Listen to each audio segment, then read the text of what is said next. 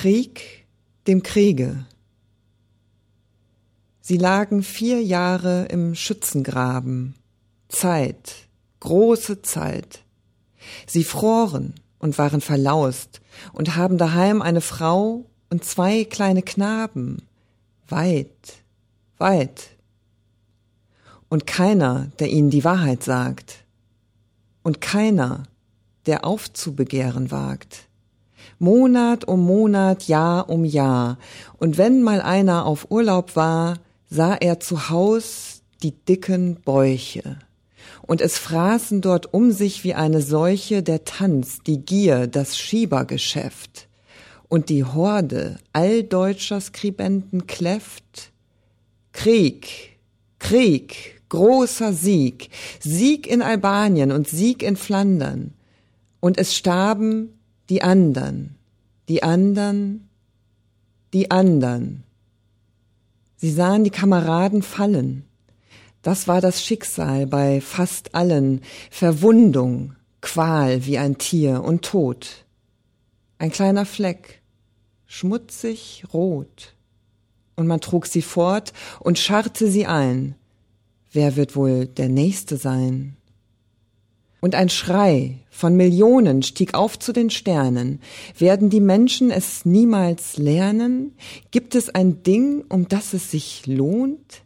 Wer ist das, der da oben thront, von oben bis unten bespickt mit Orden und nur immer befiehlt, Morden, Morden, Blut und zermalmte Knochen und Dreck. Und dann hieß es plötzlich, das Schiff sei leck. Der Kapitän hat den Abschied genommen und ist etwas plötzlich von dannen geschwommen. Ratlos stehen die Feldgrauen da. Für wen das alles? Pro Patria? Brüder, Brüder, schließt die Reihen. Brüder, das darf nicht wieder sein. Geben Sie uns den Vernichtungsfrieden, ist das gleiche Los beschieden unseren Söhnen und euren Enkeln. Sollen die wieder blutrot besprenkeln, die Ackergräben, das grüne Gras? Brüder, pfeift den Burschen was. Es darf und soll so nicht weitergehen. Wir haben alle, alle gesehen, wohin ein solcher Wahnsinn führt. Das Feuer brannte, das sie geschürt, löscht es aus, die Imperialisten, die da drüben bei jenen nisten, schenken uns wieder Nationalisten. Und nach abermals zwanzig Jahren kommen neue Kanonen gefahren. Das wäre kein Friede, das wäre Wahn. Der alte Tanz auf dem alten Vulkan. Du sollst nicht töten, hat einer gesagt. Und die Menschheit hört's und die Menschheit klagt. Will das niemals anders werden? Krieg dem Kriege und Friede auf Erden. Ja, liebe Ulrike, vielen Dank für diesen äh, sehr, sehr schönen, die schöne Auswahl dieses Gedichtes von Kurt Tucholsky und Präsentation natürlich. Ähm, ja, ich finde das beeindruckend, äh, dass du das ausgesucht hast für uns. Ähm, weil es eben zeitlos ist und weil es den Wahnsinn des Krieges so gut auf den Punkt bringt, ja, den, die Sinnlosigkeit und auch natürlich Alternativen uns eröffnet. Eben in diesem doch sehr, ja, einem radikalen Pazifismus, der den Krieg als solches vermeiden muss. Das fand ich ganz beeindruckend. Und eine Frage habe ich an dich. Äh, kannst du uns vielleicht noch mal kurz erklären den Hintergrund? Wann entstand das Gedicht? Äh, was hat Kurt Tucholsky dazu bewogen? Ja, äh, Kurt Tucholsky ähm, kam mir natürlich in den Sinn schon in seiner Funktion als Satiriker. Und er hat dieses Gedicht verfasst im Jahre 1919, also direkt äh, nach dem Ersten Weltkrieg, in dem, wie ich dann überraschenderweise auch in seiner Biografie vorfand, er selbst auch eingezogen wurde. Also ja. er selbst war ab 1914, ich glaube für zwei Jahre. 1915, wenn ich dich verbessern darf. Genau. Er war immer gern. Ja. Immer gern. Äh, aber jedenfalls musste er seine Zeit da im wahrsten Sinne des Wortes absitzen, weil er ging nicht äh, als Begeisterter, sondern schon eigentlich mit einer festen Meinung mhm. zu dem Thema äh, Krieg und die hat sich natürlich stark verfestigt in dem, was er da. Das heißt, er hat sich dann hat. Äh, versucht, äh, auf, mit einer Art passiven Widerstand den äh, üblichen soldatischen Pflichten zu entziehen. Ich glaube, er war auch irgendwie Schreiber oder sowas zum Schluss. Ne? Also erst im Osten und dann irgendwo, ich weiß gar nicht, die ganze Zeit im Osten, aber er hat auf jeden Fall nicht, mhm. er war kein Kämpfer an vorderster Front und hat sich da hat versucht, das zu vermeiden, dem er auch das Gewehr auch, weggestellt hat zum Beispiel. Und hat das Einfach. auch gar nicht verhehlt. Das finde ich halt zum Beispiel auch gut. Also er hat auch im Nachhinein darüber geschrieben in ja. theoretischen Schriften, dass er das so gehandhabt ja. hat. Ich kann dazu nur empfehlen übrigens, ich habe da auch noch mal gerade noch mal kurz im Regal nachgeschaut und äh, natürlich mal wieder eine der mein, meine Lieblingsreihe für alle Erstzugänge zu Biografien habe ich eine von diesen legendären, leider im Moment nicht mehr fortgeführten Reihe Rowold Bildmonographien. Mir diesen das Bändchen muss man ja sagen, ein kleines Büchlein herausgesucht zu Kurt Tucholsky und ähm, blätter da kurz mal rein. Nee, vorbereitet nicht, aber was ich ganz, ganz gut finde, dass er also da sehr reflektiert auch darüber nachdenkt im Nachhinein. Er ist auch völlig, also wie so viele traumatisiert, mhm. obwohl er da jetzt nicht in Verdun in der Wahnsinnskämpfen war, trotzdem. Und äh, ich habe auch einen schönen ähm, Satz gefunden des ähm, Autors, der die Biografie geschrieben hat, Michael Hepp, äh, sagte auch, dass er eben sich Fotografien angeschaut hat von Tucholsky aus dieser Zeit, also 1918, 1919 und ähm, schreibt, die Fotografien aus dieser Zeit zeigen einen skeptischen, ängstlichen, um nicht zu sagen verzweifelten Kurt Tucholsky. Das finde ich nochmal ganz schön. Ich habe hier leider kein Bild dazu, aber er scheint wirklich auch, das hat ihn so äh, aus der Bahn geworfen. Warum hat ihn das aus der Bahn geworfen? Weil er eigentlich dagegen war, wie du schon sagst aber gemerkt hat, dass selbst, äh, schreibt er auch im Nachhinein, der selbst lauter viele kluge Leute können doch zur Masse werden, die zur Herde, also einfach irgendwo auf so einen rasenden Zug trotzdem aufspringen, obwohl mhm. sie jeder für sich einzeln es durchdringen kann und es erkennen kann, dass es falsch ist. Mhm. So kann es doch dazu kommen. Mhm. Und das ärgert ihn an sich selber auch. Da ist er sehr, sehr wütend auch auf sich selber offensichtlich. Also äh, ja, tolles Zitat, was du da rausgesucht hast, weil das bringt mich auf den Punkt, äh, er war ja wirklich, also diese Kriegserfahrung und auch mhm. alles, was er dann nachher versucht hat, mit seiner Schreibmaschine auf den Punkt zu bringen, sozusagen. Ja.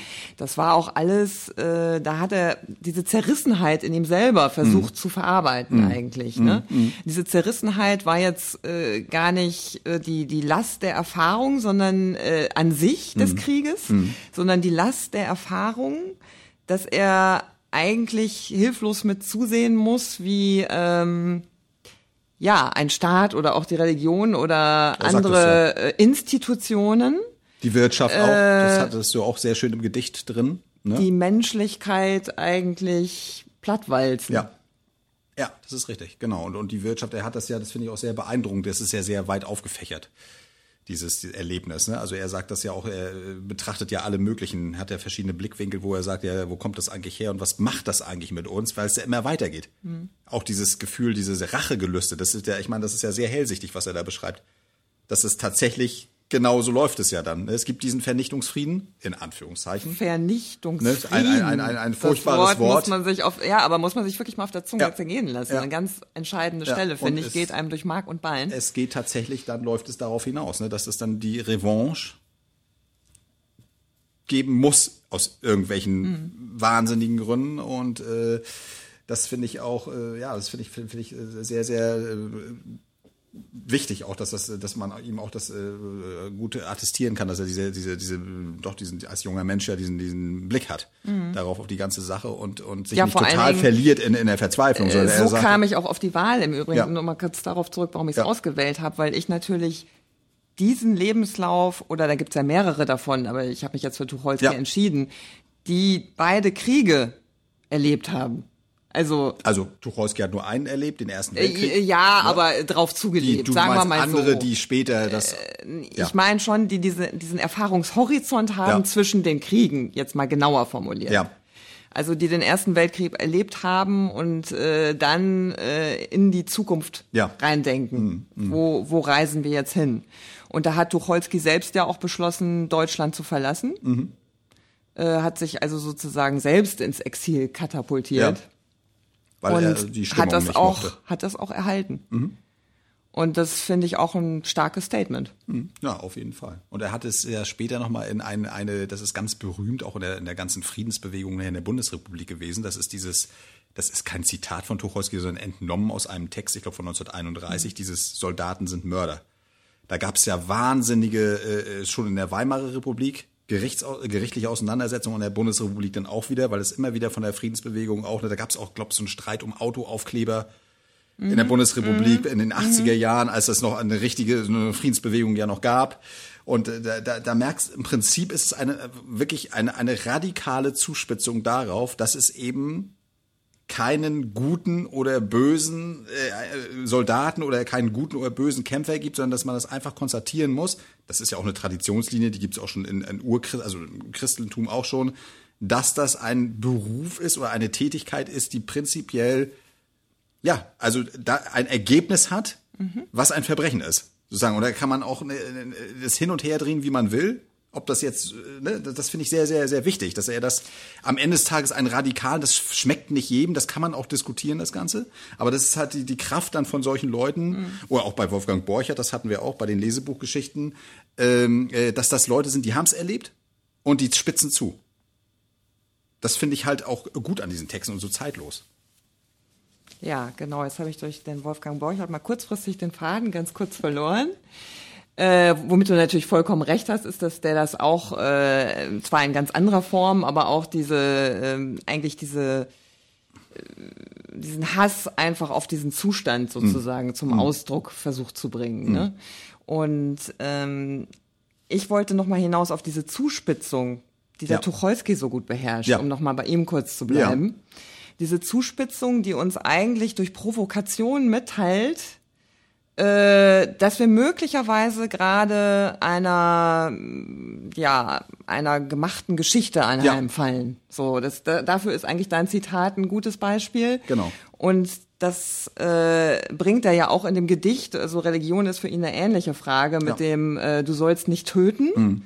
Jetzt könnte man natürlich sagen, ist er ein religiöser Mensch? Ist er nie gewesen, weil es geht ihm nicht um die Institution, sondern es geht ihm um das, was das Menschliche im Menschen ist. Und äh, dass er sich nicht nehmen lassen sollte von äh, irgendwelchen Geschichten, die ihm erzählt werden und die er vermeintlich glauben könnte. Genau, die ja auch dann, äh, richtig, die auch dann immer wieder zu dem gleichen, da sind sie sich, deswegen fiel mir Borchert auch ein, absolut einig, dass äh, sozusagen, auch wenn sie unterschiedliche Generationen sind, dass sie dann trotzdem zu dem gleichen Ergebnis kommen. Es ist total sinnlos, es gibt keine Gewinner, verhindere es. Gleich von Anfang Ja. an. Und das ist eigentlich, denke ich mal, vielleicht auch schon unser Schlusswort. Das ist ein gutes Schlusswort, würde ich auch sagen. Wunderbar. Also, dann äh, weitere übrigens, weil wir es auch erwähnt haben, die Lesebuchgeschichten von Wolfgang Borchert, andere Texte von Kurt Tucholsky findet ihr natürlich auf lesedusche.de. Bis zum nächsten Mal. Bis Tschüss. dann. Tschüss. Lesedusche. Entdecke die wohltuende Wirkung des Lauschens.